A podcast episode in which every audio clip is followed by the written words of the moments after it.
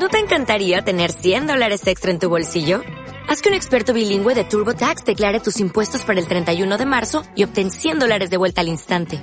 Porque no importa cuáles hayan sido tus logros del año pasado, TurboTax hace que cuenten. Obtén 100 dólares de vuelta y tus impuestos con 100% de precisión. Solo con Intuit TurboTax. Debes declarar para el 31 de marzo. Crédito solo aplicable al costo de la presentación federal con TurboTax Full Service. Oferta sujeta a cambios o cancelación en cualquier momento.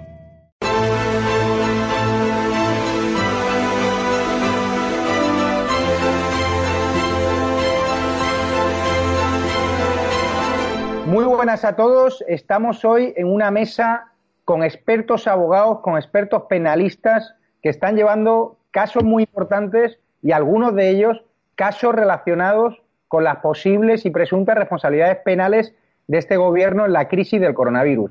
¿Qué tal te encuentras, Marcos García Montes? Pues bien, lo que pasa es que yo soy paciente de triple alto riesgo por la edad, por la cardiopatía coronaria y por dos neumonías graves que tuve hace 15 y 20 años, pero bien.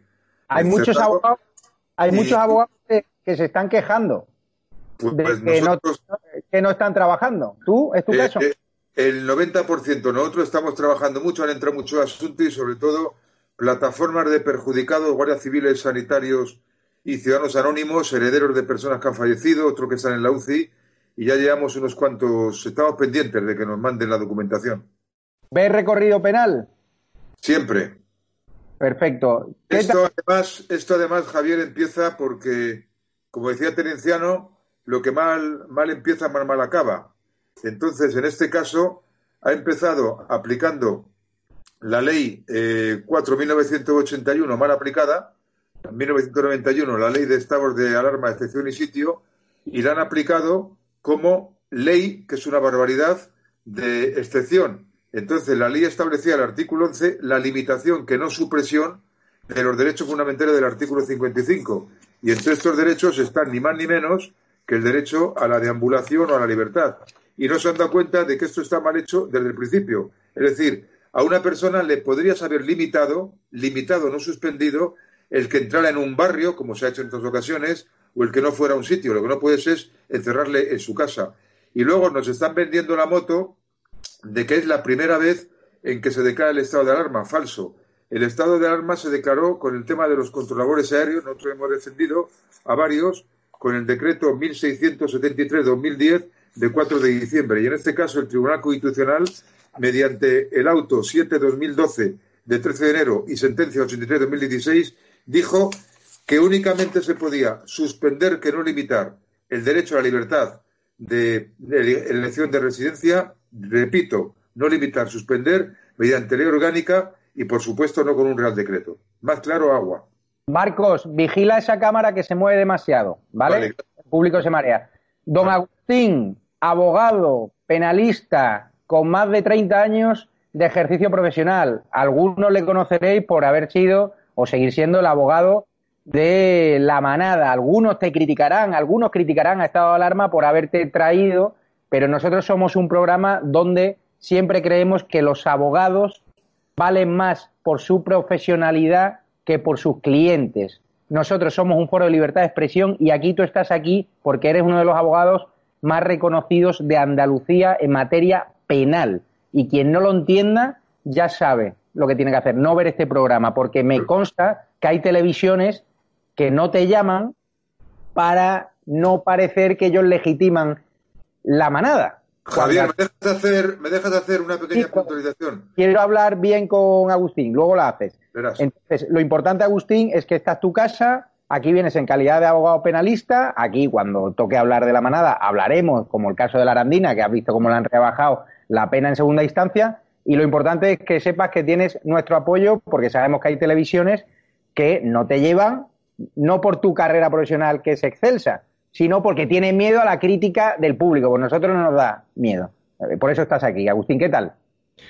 Eh, buenos días, muchas gracias por tus palabras que, que son sin duda excesivas.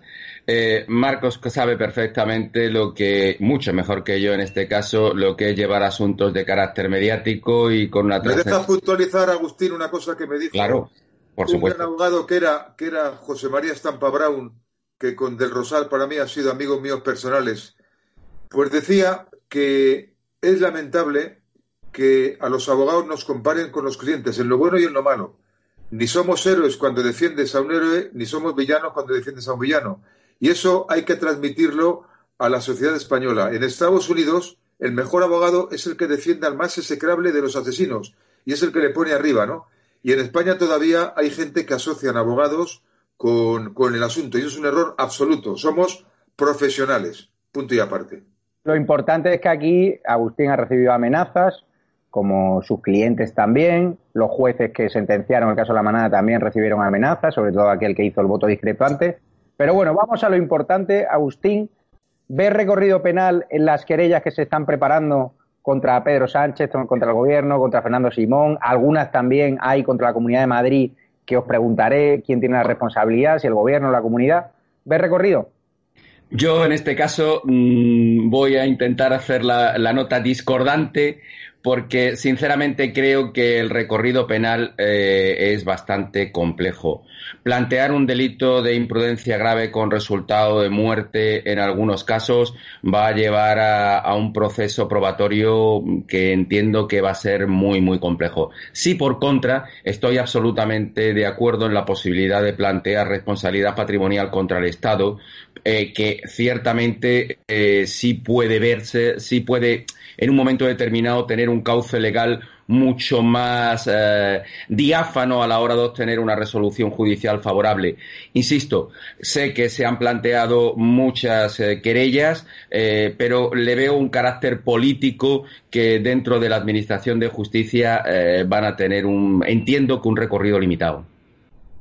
Juan Gonzalo Espina, gran abogado, uno de los impulsores de la manifestación digital de tres millones y medio de personas.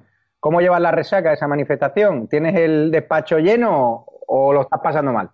Bueno, amigo Javier, muchas gracias por la oportunidad y un gusto saludarte de nuevo aquí en estado de alarma. Efectivamente fue un éxito rotundo esa manifestación. Tuvimos un montón de, de felicitaciones y de mensajes de apoyo no tanto hacia mí, que entré como experto, sino hacia los organizadores, tanto tú como Carlos Puesto y todas aquellas personas que, que formaron parte de, la misma. Eh, y estoy ansioso a que vuelvas a organizar una manifestación de estas características para reivindicar la verdad, para defender la justicia y la libertad. También es una gran oportunidad encontrarme aquí a grandes abogados penalistas cuando hemos tenido la ocasión de, vernos en la Cámara, tanto como Agustín como Marcos, con quien hemos coincidido en algún procedimiento penal. Es un verdadero lujo. De Agustín puedo decir y, remarcar lo que tú habías dicho anteriormente. Agustín es conocedor que en el mes de septiembre publiqué un artículo en cinco días defendiendo su labor como abogado penalista, porque como apuntaba Marcos también, los abogados penalistas ejercemos el derecho de defensa y somos profesionales. No somos el abogado de o, el abogado con, con coletilla, somos abogado a secas. Y, por ello también creo que es importante aplaudir y reivindicar que Estado Alarma eh, nos da la oportunidad de, salir ahí adelante a, a, reivindicar no solamente que esté aquí Agustino Marcos, sino que sois un medio que apoya el derecho de defensa sin coletillas, el derecho de defensa de los abogados. Que en un Estado de Derecho, ayer conocíamos, hace unos días conocíamos la sentencia que condenaba a Isabel Serra en la Comunidad de Madrid, cómo salían dirigentes políticos a señalar a los magistrados del Tribunal Superior de Justicia, lo cual me parece un hecho totalmente deleznable en una democracia de calidad y que creo que tendremos que, analizar. Así que muchas gracias por la oportunidad una vez más, Javier, y a tu disposición. Juan, ¿ves recorrido penal en las querellas que se están preparando? Porque hay un aluvión de querellas, como decía Marco, de todo tipo de sectores, sanitarios, Fuerza y Cuerpo de Seguridad del Estado, partidos políticos, asociaciones cívicas. O sea, el Tribunal Supremo no va a dar abasto, ¿no? Pero va a ser, va a ser útil para algo, va a servir para algo. Bueno, Javier, por alusiones voy a tomar una posición intermedia entre Marcos y Agustín. Yo creo que sí va a haber responsabilidad penal. Eh, considero que, puede haber tres ilícitos, el homicidio imprudente, las lesiones imprudentes, incluso la prevaricación. Y se ha apuntado también un delito contra los trabajadores. Creo que Marcos nos puede hablar al respecto por parte de las plataformas de los funcionarios. Sin embargo, coincido con Agustín eh, y como penalistas que somos, que va a haber eh, una gran dificultad en acreditar ese nexo esa unión entre el resultado y la previsión que no formó parte y que no actuó el Ejecutivo. Es decir, el kit de la cuestión para las personas que nos estén viendo en casa es poder determinar si la actuación del Ejecutivo o de los dirigentes políticos o los responsables tuvo directamente una relación en esos fallecimientos. Y abro un paréntesis, como hemos podido ver esta semana, la responsabilidad, pero estoy convencido que Marcos y otros abogados penalistas lo rebatirán, va a recaer sobre médicos forenses, sobre especialistas en medicina que puedan determinar, eh, eh, epidemiólogos que puedan determinar que efectivamente esos contagios se maximizaron, se agrandaron por, por la mala actuación del Ejecutivo y, inclusive por el 8M y estas distintas actuaciones que no evitaron esos contagios. Y ahí va a estar un poco el debate. Así que yo creo que va a haber una responsabilidad penal y que se tienen que depurar responsabilidades. Marcos, estamos viendo ya como hay un choque entre la Comunidad de Madrid, un segundo, y el Gobierno central. Es decir, la Comunidad de Madrid le echa la culpa, por ejemplo, a la delegación del Gobierno de Madrid de haber permitido ese 8M. El delegado gobierno dice que la Comunidad de Madrid no le advirtió de los peligros cuando Moncloa ya tenía las advertencias de la organización comunitaria de la cual formaba Fernando Simón, las advertencias de la OMS de que no había que hacer actos y que había que hacer acopio de material sanitario. Y me gustaría saber tu punto de vista, que expliques al espectador quién es responsable, el gobierno central o la Comunidad de Madrid en ese caso. Bueno, aquí tenemos un punto de arranque todos y es el hecho de que el día 30 de, febrero la OMS advirtió y la ONU que había un riesgo de pandemia grave. Cuando España, que tiene la misma población que Corea del Sur y prácticamente es mucho más grande Corea del Sur, pero la misma población, pone en marcha todas las medidas, eh, ellos adoptaron las medidas que tenían que adoptar y consiguieron que únicamente tuvieran 300 fallecidos. La comparación con España, en ahí está, ¿no? Si a esto se le suma la compra de material a empresas de dudosa catadura empresarial y moral, que se ha pagado por material que no se ha recibido, y sobre todo que la jueza eh, ya ha incoado diligencias contra el delegado del Gobierno en Madrid y ha solicitado aclaración al Gobierno sobre el Real Decreto 463 y los múltiples decretos que han salido posteriormente, reales decretos y decretos ley, pues está claro que ya hay una actuación en principio. Pero lo que no podemos pasar desapercibido es que ha habido sanitarios que en principio la comunidad no tiene ninguna culpa porque esto era eh, tema del gobierno central, que han estado trabajando sin las medidas correspondientes y cada lugar a que tengamos casi, se hablaba de 30.000 sanitarios contaminados, que eso ya es la locura absoluta. Yo he visto a enfermeras, eh, a sanitarios, a médicos, a auxiliares, personal de limpieza, celadores, poniéndose bolsas de limpieza y con y atándoselas con la cinta cualquiera de esas plásticas. Bueno, es que eso lo cuentas en el mundo y la gente para tirarse al suelo. Se han comprado, se han comprado y se han puesto a disposición de sanitarios mascarillas que estaban defectuosas. Es decir, todo esto, si no hay una culpa invigilante de una responsabilidad, yo entonces no he Derecho Penal. Luego estará la responsabilidad patrimonial, esa es otra historia. Pero aquí hay un punto que lo estamos dejando aparte y que es para mí el más grave de todo. No se ha realizado ni una sola autopsia a los fallecidos. Y eso es gravísimo. Eso es gravísimo porque entonces, ¿cómo se puede saber de qué ha fallecido y la afectación en cada uno de los fallecidos? El tema es muy delicado y, siguen, sin, y sin hacer autopsia. Han dicho que no se Pero ¿cuál es la explicación para no hacer la autopsia? Porque yo todavía no la he entendido. Pues hombre, yo he visto que los médicos forenses han informado a la jueza, a la jueza Medel, en el tema de la querella contra el delegado del gobierno, y ella lo ha asumido como suyo que no puede haber delito de homicidio porque los médicos forenses han dicho que no había que hacer autopsia. Yo estoy y contrario, vamos, soy contrario a todo tipo de tema. En todo tema, entre otras razones, porque el médico forense no es quien para decir si tiene que hacer una autopsia. Eso lo tendrá que decir el juez que le ordena al médico forense, que es un funcionario del Ministerio de Justicia. Entonces, yo creo que el tema es muy delicado y ahí estamos, ¿no? Marcos, vamos a hacer una recaudación para que te compren un, un estabilizador de ese iPad. ¿sabes, ¿Sabes qué ha sido? que no lo he colocado en un sitio fijo y lo tengo en la mano. Pero bueno, ahí estoy.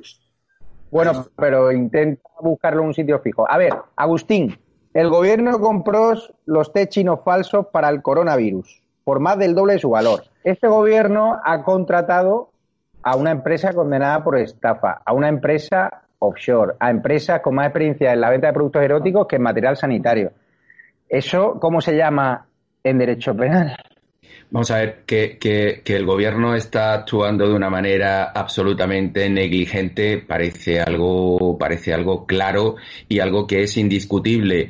Está demostrando una impericia eh, impropia de gente, o bueno, conociendo a bastantes de las personas que forman parte del gobierno, mm, era de prever era de prever esta impericia y lo que pasa es que les ha tocado jugar, eh, por decirlo de alguna manera, un partido de Champions cuando realmente no vienen más que de, regional en algunos de los casos. Y eso se está demostrando pues en buena parte de las actuaciones.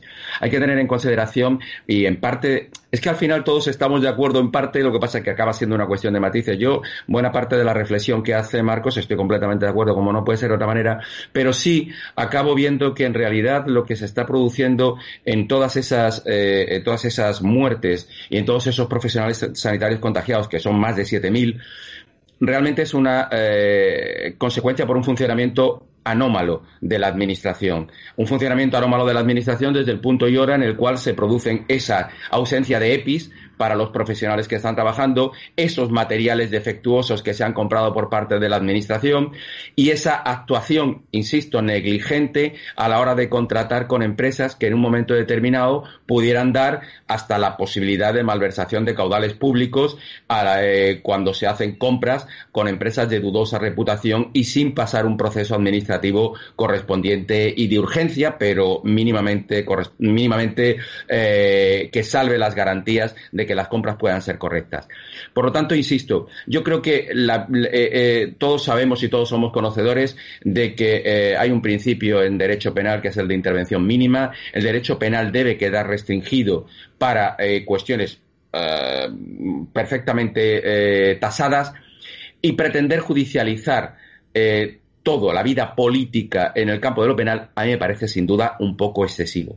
Juan, el gobierno ordena a los funcionarios volver gradualmente al trabajo sin asegurarles ni test ni mascarillas.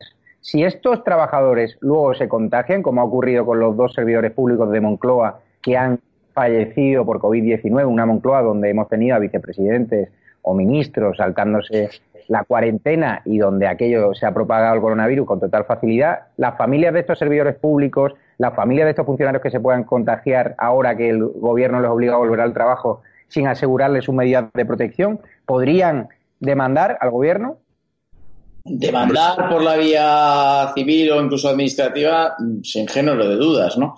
Pero denunciar por la vía penal, yo sigo defendiendo la tesis de, Marcos. Es decir, eh, cuando existen unos indicios racionales de criminalidad, estamos obligados a interponer una denuncia o una querella. Aquí los indicios criminales de responsabilidad son irrefutables. La OMS lo anunció, ha habido una serie de negligencias fehacientes, indiscutibles, objetivas, que están encima de la mesa, que no se han cumplido, con la agravante, por así decirlo, como apuntaba Marcos, que cuando la pandemia se inició, podíamos ver en las imágenes de los hospitales en China y en otros países, todos los sanitarios con unos monos que parecían astronautas de la NASA, y aquí nuestros soldados, nuestros sanitarios, con bolsas de basura. Es que yo de humanamente no daba crédito. Por lo tanto, si yo considero que hay motivos suficientes para que se inicie una instrucción penal contra los posibles eh, autores de haber cometido un delito por imprudencia, que se denomina comisión por omisión,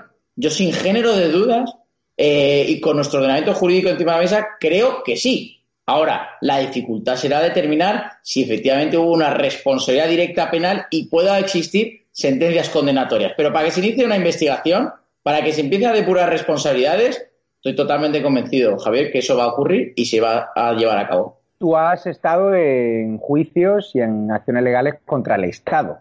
Es decir, aquí estamos viendo cómo la Fiscalía la controla el gobierno a través de Lola Delgado, la exministra y, y militante pro socialista, no sé si de carné, pero está claro que es del PSOE, la amiga de Garzón. Será un juicio. Y de Marlasca. Será un juicio complicado porque, claro, o juicios complicados, porque la abogacía del Estado está claro que se va a posicionar a favor del gobierno. La Fiscalía ya estamos viendo como en vez de investigar lo que está pasando en las residencias de ancianos, está investigando a periodistas acusándoles de difundir mentiras cuando son los únicos periodistas que dicen la verdad, como somos nosotros, con esos bulos que verifican estos verificadores fake. ¿Tú cómo narrarías la batalla legal que se va a desarrollar y qué va a hacer el Estado?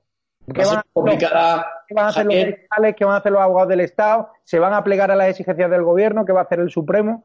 ¿Crees en la independencia judicial en estos casos? Vamos a ver, creo en la independencia judicial en estos casos. Pues es decir, yo sí creo en, la calidad moral intelectual y legal de nuestros jueces eh, y de la mayoría de nuestros fiscales. Ahora, em, para matizar ese nexo de responsabilidad penal, eh, yo sí creo que el juez instructor, el que vaya a investigar el procedimiento, va a solicitar informes médicos eh, a la hora de poder determinar cuál es el nexo o la contaminación, el contagio que existió por parte de las personas afectadas y el resultado, en su caso, de muerte. Y ahí mm, vamos a ver eh, la, integridad moral de cada uno de los profesionales a la hora de buscar la verdad, pese a todas las presiones que puedan existir. También tengo que decirlo, no sé qué opinan mis compañeros.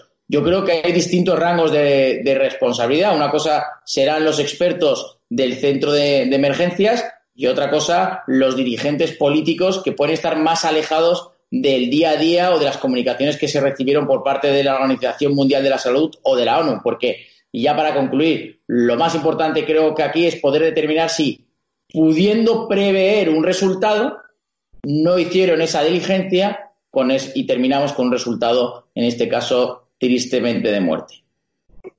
Don Agustín, ¿cómo ves tú que te has enfrentado también en juicios muy mediáticos, en juicios donde el gobierno y el Estado han roto esa separación de poderes con declaraciones contra tus clientes, con declaraciones contra los jueces que tenían que juzgarles. ¿Crees que es complicado ganar la batalla al Estado y sentar en el banquillo al gobierno? Fíjate, yo en relación con lo que decía, con lo que decía Juan, yo evidentemente, porque no puede ser de otra manera, creo en la independencia judicial, pero en sentido inverso, es decir, creo que son mucho más independientes los jueces cuanto menos altos están en el escalafón que eh, eh, cuanto más bajos. Es decir, entiendo que el Supremo es menos independiente que el juez de Zafra o que el juez de, cualquier pueblo, de cualquier localidad a la hora de, impartir, de impartir justicia. Y entiendo que, claro, vosotros estabais haciendo referencia a ese proceso penal, a esas diligencias previas y a esa investigación. Claro, eh, al final eh, digamos que esa denuncia al gobierno, esa denuncia al ministro de Sanidad, esa denuncia al delegado del gobierno, estamos hablando de personas aforadas y estamos hablando de que los tribunales que van a, investigar y a tratar estos temas son tribunales de, alto, de alto rango. Cuidado, cuidado porque en este país hace mucho tiempo, en este país las libertades cada vez son menos, en este país la separación de poderes cada vez es menor y en este país están pasando cosas cada vez más graves. Y eh, la Administración de Justicia, mm, en cierta medida, eh, cada vez está más contaminada. Marcos, tú que eres el abogado más veterano, la justicia ha generado dos años, ahora es más complicado ir contra el Estado, hay independencia judicial, los jueces tienen más presiones, los fiscales, tú que llevas toda la vida.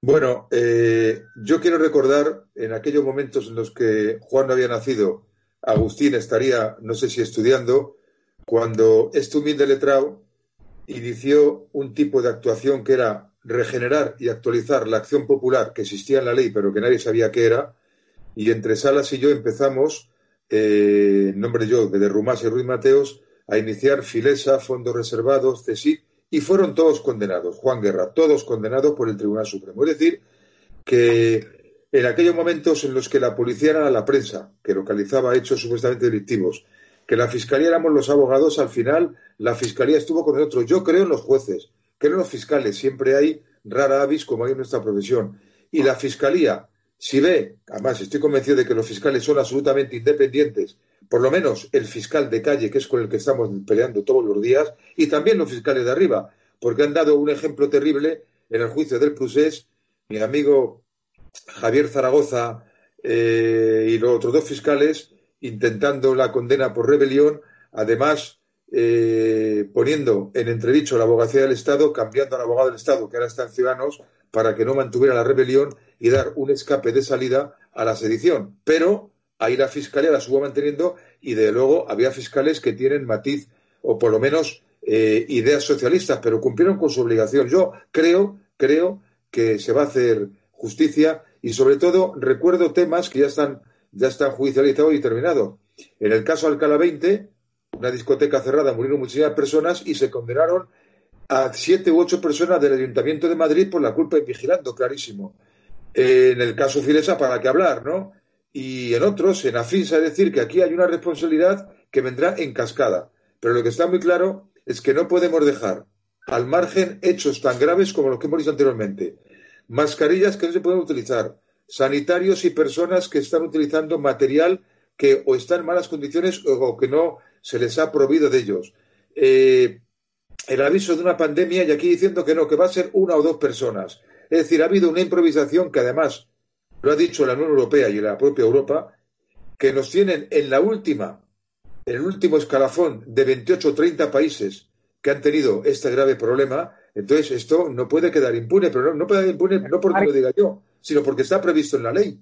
¿Qué, Marcos, ¿qué tipo de colectivos estás ya representando en relación con las querellas y las denuncias y demandas que, estás preparando? han contactado con nosotros colectivos de guardias civiles y policías nacionales, colectivos de sanitarios, pero todo está ahora mismo en, en, embrión. Estamos, estamos empezando, porque claro, todavía no ha terminado el confinamiento ni se ha recuperado un estado de normalidad. Entonces, estamos pendientes, han contactado mucha gente y está pendientes de que nosotros le digamos finalmente cuál es la línea que, tenemos que hacer, ¿no? También colectivos de etnia gitana, ¿no? Comentabas. Bueno, más que colectivos, familias completas de etnia gitana que han visto cómo han fallecido varias personas, que tienen a varias más en la UCI y, por supuesto, algunos que se han, que se han afortunadamente recuperado, ¿no? Pero a mí ha sido un colectivo muy sancionado.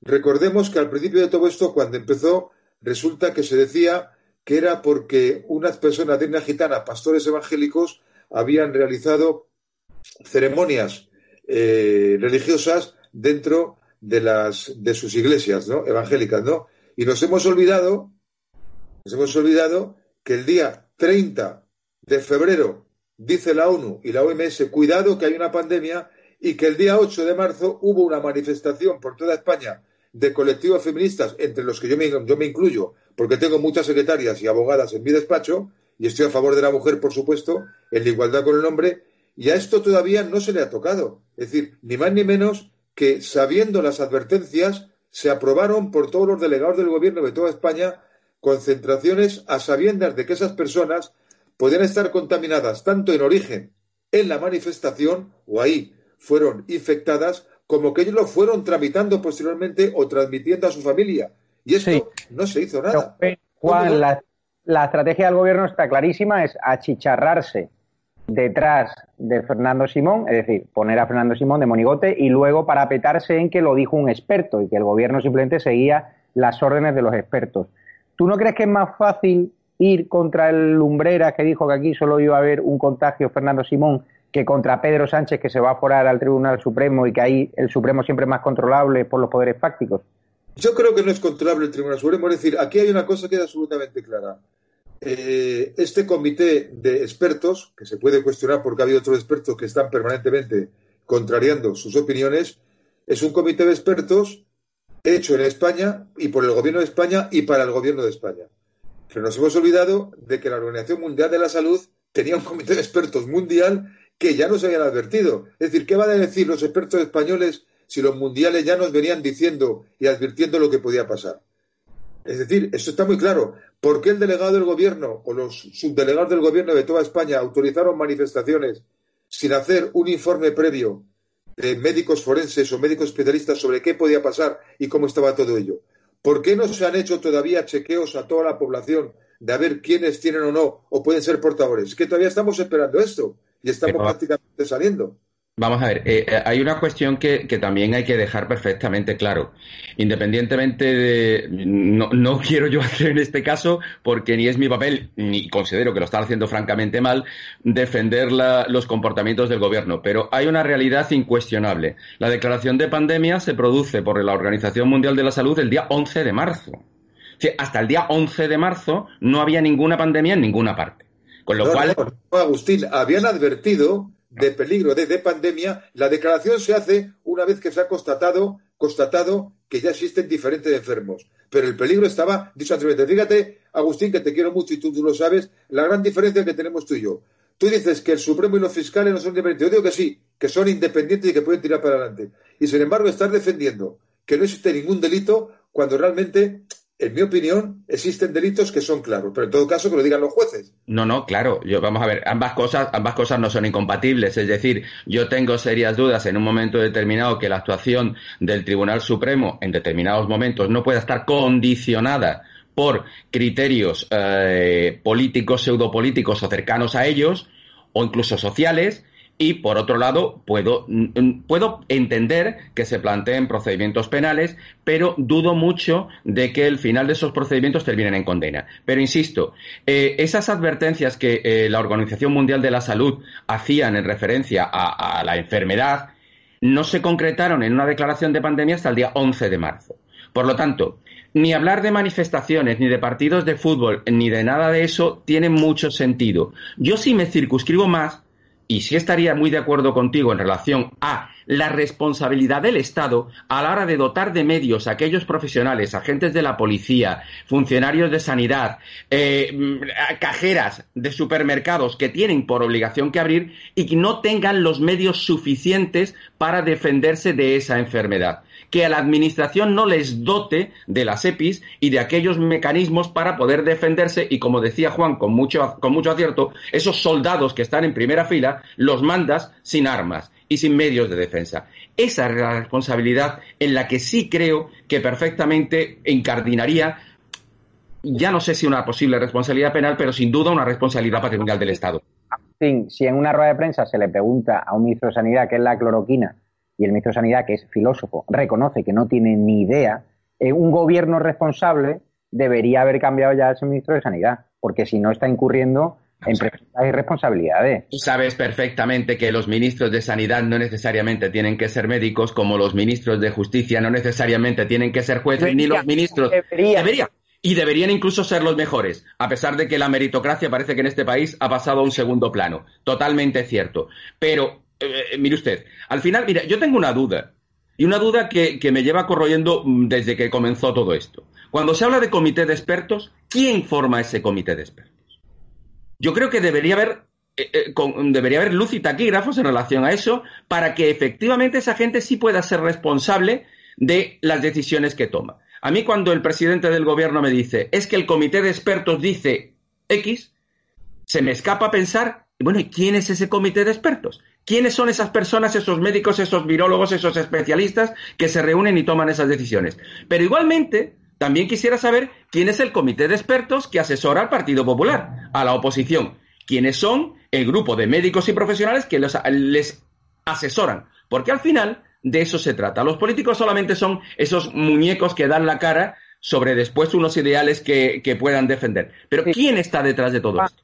Vamos a hablar de un tema que preocupa. Este gobierno está coartando la libertad de prensa, la libertad de expresión a esos periodistas que quieren preguntar preguntas incómodas, las están vetando directamente. El gobierno Unidas Podemos, Unidas Podemos ha presentado una denuncia ante la Fiscalía para que persiga una presunta organización criminal que se dedica a propagar bulos. Nos está disparando directamente a los periodistas críticos, a programas como Estado de Alarma, donde nos quieren meter directamente en la cárcel, ellos controlan la Fiscalía. La Fiscalía rápidamente abre diligencias contra esta presunta organización criminal, que ya le digo yo que no existe, que aquí no está Rusia, no, hay nadie, esto no lo financia nadie que tenga que ver con temas delictivos, porque hay cero euros. Tuve recorrido, tenemos que estar preocupados los periodistas o incluso Vox, a la cual han llevado este gobierno ante la Fiscalía por presunta divulgación de bulos, que es mentira. La mayor fábrica de bulos de este país es la Moncloa a día de hoy es Pablo Echenique cuando dijo que esto era como una gripe estacional y que era generar exceso de alarma. ¿Tenemos que estar tranquilos los periodistas o nos van a sentar en el banquillo? Bueno, yo por alusión. No, no, le pregunto a Juan, que no ha hablado. Ah, estaba yo aquí muy callado viendo la beligerancia de Agustín, que, se demuestra que se, debe ser un gran abogado en sala. Y, y, también es un placer escuchar a Marcos pues que se notan sus, sus, años y sus canas, su, bagaje, ¿no? Coincido con la independencia de nuestros jueces y de nuestros fiscales, detrás de ellos siempre grandes profesionales. En relación, Javier, a, la investigación de los periodistas, yo creo en nuestros jueces y nuestros fiscales. No creo que eh, ningún periodista en este, en este país, en España, que sea crítico en el gobierno, tiene que estar preocupado porque creo en la fortaleza de nuestras instituciones. Ahora bien, creo que no hay que bajar la guardia. Es decir, Creo que empieza a haber síntomas de, una gripe mm, de nuestra democracia, por no utilizar términos muy reaccionarios y creo que tenemos que estar muy atentos, porque ya que se empiezan a fijar precios en, mascarillas y comienza a haber por el otro lado tintes de las farmacias para no venderlas, es decir, cuando empiezan a haber ya ciertos matices que hemos visto en otros países de Latinoamérica, en nuestro país, sí que creo que es para preocuparse. Por eso ah. yo creo que... Dime. Eh, Agustín, no, perdona. Don querido Marcos, estamos viendo cómo la policía y la Guardia Civil están multando fuertemente a personas, pues el otro día un pobrecillo que sacaba su oveja en Marbella, a una señora que paseaba por Cantabria le apareció el helicóptero de la Guardia Civil y multazo. Es decir, se está ahogando económicamente con multas, se está pidiéndole a la Policía Nacional y a la Guardia Civil que trabajen para minimizar las críticas de los periodistas críticos, se está obligando a esos guardias civiles y agentes que desplieguen contundencias, si ven algunos saltándose el confinamiento, cuando el vicepresidente del gobierno se ha saltado la cuarentena y no ha recibido ningún tipo de sanción delante del ministro de Sanidad. Esas sanciones que están recibiendo los españoles de bien que estamos, que están viendo este programa, de bien me refiero porque yo entiendo, llevas no sé cuánto tiempo confinado, no lo justifico, me parece que está mal hecho, pero yo el pobrecillo que pasea una oveja en Marbella que estará apurado económicamente y que llevará encerrado en su casa no sé cuánto tiempo, yo le digo desde aquí que no vuelva a hacerlo, pero no creo que sea justo meterle un multón de 600 o 1000 euros, cuando Pablo Iglesias no ha recibido ninguna multa. ¿Esas multas van a ser recurribles? Bueno, nosotros en Confilegal ya hemos publicado el tema de residencia de ancianos. Hoy hablamos de las limitaciones o la prohibición a la libertad de expresión hemos hablado sobre los problemas de los internos en los centros penitenciarios, o se ha publicado, y yo creo que el tema es absolutamente claro. Hay doctrina científica y hay jueces que han escrito ya diciendo que se está aplicando y poniendo multas que son imposibles y que no se pueden poner en la forma que se está realizando. ¿Por qué? Pues porque se está deteniendo a personas, no poniéndose a disposición judicial y aplicándole multas en vía gubernativa por delitos de desobediencia. Es un delito, hay que ir al juez.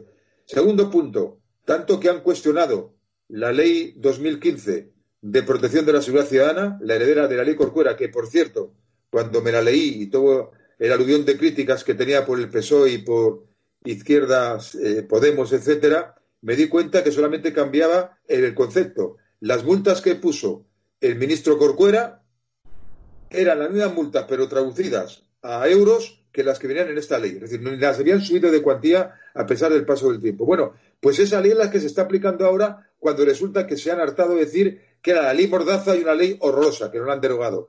Entonces yo tengo que cuestionar que esas multas que son disparatadas, disparatadas puedan ponerse, salvo, salvo, y es un tema muy, muy puntual, salvajes y forajidos, por ejemplo, bailando en la calle, haciendo eh, romerías, bueno, eso es de locos, uno pegando a la policía y otra mujer desnuda, un señor que ya le han puesto 15 multas, ellos son forajidos. Pero el ciudadano medio que ha salido, como el otro día vi yo, a un señor que sale con su niño a comprar no sé qué y le han puesto una multa, hombre, yo no. He visto ayer en televisión que unos policías, me parece que eran municipales, locales, han detenido a un hombre que era un repartidor de productos sanitarios. Bien es cierto que el repartidor luego se portó mal. Pero oiga, Mm, deténganle por desobediencia o por resistencia. Pero hombre, un señor que está repartiendo productos sanitarios, aunque esté encima de un lugar destinado a, otro tipo de temas, no se le puede sancionar, porque el hombre está trabajando, está trabajando para nosotros, productos sanitarios. Entonces, yo creo que esto se ha desmadrado y que, en definitiva, si esas multas se recurren ante la delegación del gobierno, se van a ganar seguro. Agustín, se están, Agustín, se están vulnerando, y ya acabo contigo, que ya nos hemos pasado de tiempo, se están vulnerando derechos fundamentales cuando nos geolocalizan los móviles, nos monitorizan las redes sociales con la excusa del estado de alarma. Pero yo no sé, no sé hasta qué punto podríamos hablar de, de, de esa exceso en relación con derechos constitucionales, pero sí estoy muy de acuerdo con, con, lo que planteaba Marcos al principio, que hacía una reflexión que es importante y que sí que doctrinalmente va a tener su peso, que es si realmente estamos en un estado legítimo de alarma. Y al hilo de esto, decir que como perfectamente conocéis, hoy es viernes, el miércoles, el Tribunal Supremo dio a la señora Carmen eh, Calvo cinco días para que remitiese toda la documentación del estado de alarma al tribunal, a la sala tercera de lo contencioso del Tribunal Supremo. ¿Y el por qué? Pues muy probablemente, porque como bien apuntaba, y probablemente sería fruto de, otra, de, una discusión mucho más larga, este estado de alarma está cogido con alfileres cuando no eh, decir que no es constitucionalmente legal porque no es constitucionalmente legal la privación de derechos en un estado de alarma, sino más bien en un estado de excepción. Agustín, perdona que te corte, es mucho más claro. Si un señor cree que en las redes sociales le están injuriando, calumniando, acuda al juez, que es el único que puede limitar derechos fundamentales. Artículo 18, derecho a la libertad de expresión y al secreto de las comunicaciones. Y en ese caso se acude y el juez inmediatamente te puede cancelar esa cuenta corriente. Pero hombre, hacerlo una tercera persona es un auténtico disparate. Vamos a acabar ya. Le quería preguntar a Agustín por cómo están sus clientes de la manada, que yo ya sabes que yo censuro públicamente lo que hicieron en Pamplona, según la justicia. ¿Cómo lo están viviendo? Porque en las cárceles es cierto que hay muchos contagiados y los funcionarios se quejan, los presos se quejan. ¿Qué situación te están trasladando ellos? Mm, pues eh, realmente, como todos los presos que se encuentran ahora mismo en, en, los centros de prisión, con una situación de inquietud importante, tanto por sus familiares como por la situación real que se está produciendo dentro de las prisiones. Las comunicaciones en las prisiones ahora con los abogados son muy difíciles, están muy, son muy complejas y, y realmente, bueno, pues una situación. Agustín, perdona, perdona que te corte. Yo rompo una lanza a favor de los presos, la familia y de los funcionarios ha habido solamente dos muertes, una de ellas una mujer muy mayor, la, primera de ellas en extremera y consecuencia de una enfermedad anterior. No ha habido ningún muerto más, ha habido contagiados, como eso normal, pero poquísimos. Los funcionarios, ahí están, también ha habido ya funcionarios fallecidos, pero el índice de contaminación, etcétera, comparado con la población civil, es absolutamente nulo. Y a mí y a mis compañeros de despacho no nos dejan entrar en ninguna prisión. Te lo digo porque hemos hablado y en alguna de ellas te dicen, tiene usted que firmar como que se hace responsable si le pasa algo. Hombre, con eso yo no voy. Pero, por ejemplo, Cáceres, que no. Ocaña, que no. Y te puedo decir muchas más. Es decir, los presos. Granada no. Pero también es cierto que la Dirección General, en este caso hay que romper una lanza por el juez, que es el director general, nos han dejado a los abogados que tengamos videoconferencias con los clientes. Y hay que agradecerlo también. Marcos, ya estamos fuera de tiempo. Agustín, última pregunta. ¿Crees que el hecho de que hayan rebajado la condena a los chicos estos de la, de la Arandina os puede beneficiar, que yo censuro también lo que hicieron estos jóvenes de la Arandina, por supuesto, según la justicia. ¿Os puede ayudar en algo a vuestra causa? A nosotros absolutamente nada. Nuestro asunto es un asunto ya eh, juzgado y finiquitado y, tiene difícil resolución. Yo, permíteme, antes de, antes de terminar, porque veo que vamos a, estamos a punto de terminar, dos cuestiones. Eh, indicarte que me parecería que, independientemente de este tema, que ha sido muy interesante, me gustaría que planteases eh, eh, un debate ah, pronto en relación con la situación de la justicia, porque la justicia en sí puede ser una, grande, una de las grandes perjudicadas ya no por el estado de alarma, sino por el post estado de alarma, por esa posguerra en la que nos vamos a ver eh, en los meses posteriores, dada la circunstancia precaria de medios en la que se encuentra la Administración de Justicia. Es impresionante, es increíble que no se pueda teletrabajar, que los funcionarios no puedan teletrabajar, que no haya medios y que los edificios judiciales sean los que posiblemente menos preparados puedan estar para la situación a la que nos vamos a enfrentar a partir de ahora es muy grave lo que puede ocurrir en la Administración de Justicia, que como siempre es la gran olvidada de, eh, de, la, Administración Y los propios jueces y fiscales que tampoco tienen garantías de que no se puedan contagiar. Es decir, todos por aquí, jueces y por último, y por último, pedirte, pedirte, permíteme. Es, Agustín, si no te quieres abogado, macho, ¿eh? perdona, mi hijo. Permíteme, porque te tengo que tirar de las orejas, Javier, o quiero, me gustaría que dieras una, una, explicación porque yo realmente no lo entendí. Y como yo creo que mucha gente, sabes que te, que te admiro y sabes que te respeto, pero sinceramente te tengo que decir que no me pareció muy afortunado el tuit que pusiste en relación con el fallecimiento de, de José Mari Calleja. Y, y, me gustaría que eh, lo explicases, me gustaría que eh, qué necesidad había, además bien en relación con todo esto, qué necesidad había de mezclar. Es una polémica en la que yo no quería entrar, fallece eh, José Mari Calleja, un periodista de izquierda con el cual he tenido muchos encontronazos en plató, pero con el cual compartíamos algo, que es la atenta mirada de ETA cuando yo fui, cuando él trabajó también como periodista y le plantó cara a ETA, él muchísimo más que yo en los tiempos más duros, yo ya en la última etapa, él y yo hemos hablado mucho de ETA y yo lo que puse en el tuit, descansa en paz, fue un valiente periodista que plantó cara a ETA y la última línea del tuit que no perdonó la izquierda sectaria, el periodismo sectario de izquierda, es que el gobierno negligente tendrá que explicar muchas muertes. Y lo pienso, de verdad. la izquierda un segundo. Perdóname, Javier. Pero Marco, déjame hablar, por favor. vale.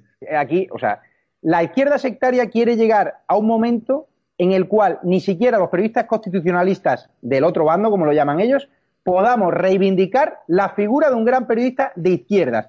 Y insisto, lo que no me perdonaron ellos no fue que yo reivindicase la figura de José María Calleja o yo dijese que es un periodista valiente y que descansase en paz que manda un traslado a su familia de, fuerte apoyo. Lo que no perdonaron es la última línea del tuit de un gobierno negligente tendrá que explicar muchas vidas. Ni siquiera me refería a la de él. Es que en general tendrá que explicar a los españoles qué ha pasado, por qué ha habido tantas víctimas, por qué somos el país que ha gestionado peor la crisis y por culpa de un gobierno negligente. Por eso, por, eso, si no te referías a él, era innecesaria la introducción de ese Agustín, perdona. Yo, lo que quería decir, yo lo que quería decir es que yo, yo reivindico la valentía de este periodista y no voy a entrar jamás a discutir con una víctima del terrorismo como Consuelo de Ordoñez, jamás, a la cual le tengo muchísimo respeto como a todas las víctimas del terrorismo, ni voy a hablar más de esta polémica. Yo vuelvo a reivindicar la valentía de un periodista como José María Calleja que miró de frente a ETA.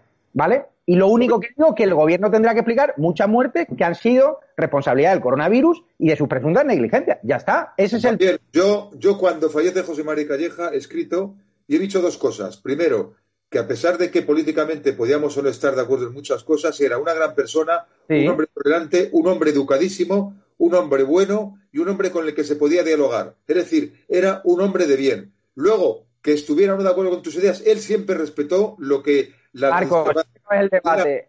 Eso, eso, lo, sabemos todo, pero el debate es que la izquierda mediática no me perdona a mí que yo haya reivindicado una, a, un a un gran periodista de izquierda con el cual yo he hablado mucho, mucho tiempo de Euskadi, de la amenaza de ETA, con el cual fuera de los platos tenía una buena relación, e, era una persona de buen trato, dentro de los platos nos enzarzábamos, pero yo hago la pregunta y cierro ya el programa y no doy turno de debate. ¿Qué habría hecho Ferreras y la izquierda mediática si José Mari Calleja fallece en crisis del coronavirus con un gobierno del Partido Popular. ¿Cuántos especiales habrían hecho echándole la culpa a Rajoy o echándole la culpa a Pablo Casado?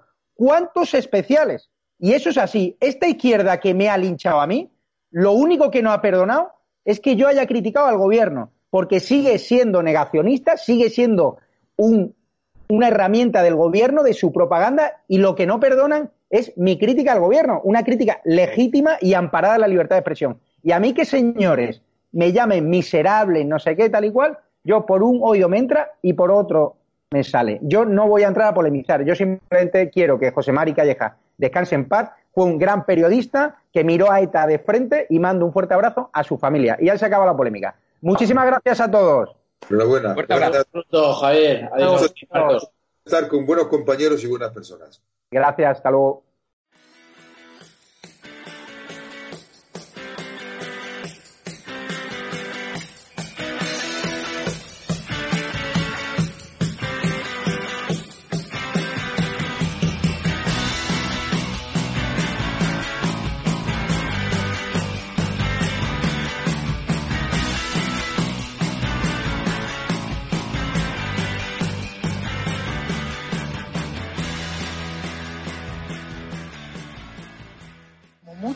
Más allá de algún caso. Le diría que les va la vida. Tenemos un incremento de casos muy significativo. Cada decisión minuto a minuto está siendo la adecuada. No lo puedo explicar. Pueden sentirse protegidos. Esta es la situación que tenemos en la UCI. No conozco el detalle concreto del fármaco. Por referirme a lo que estaba contando. Se tratan de test fiables, homologados. Ya no tiene punto de retorno. La obligación del gobierno es gobernar y gobernar significa decidir. No dormiría por la noche junto con el 95% de los ciudadanos de este país, que tampoco se sentirían tranquilos. Dame los telediarios, uno de los dos telediarios al día.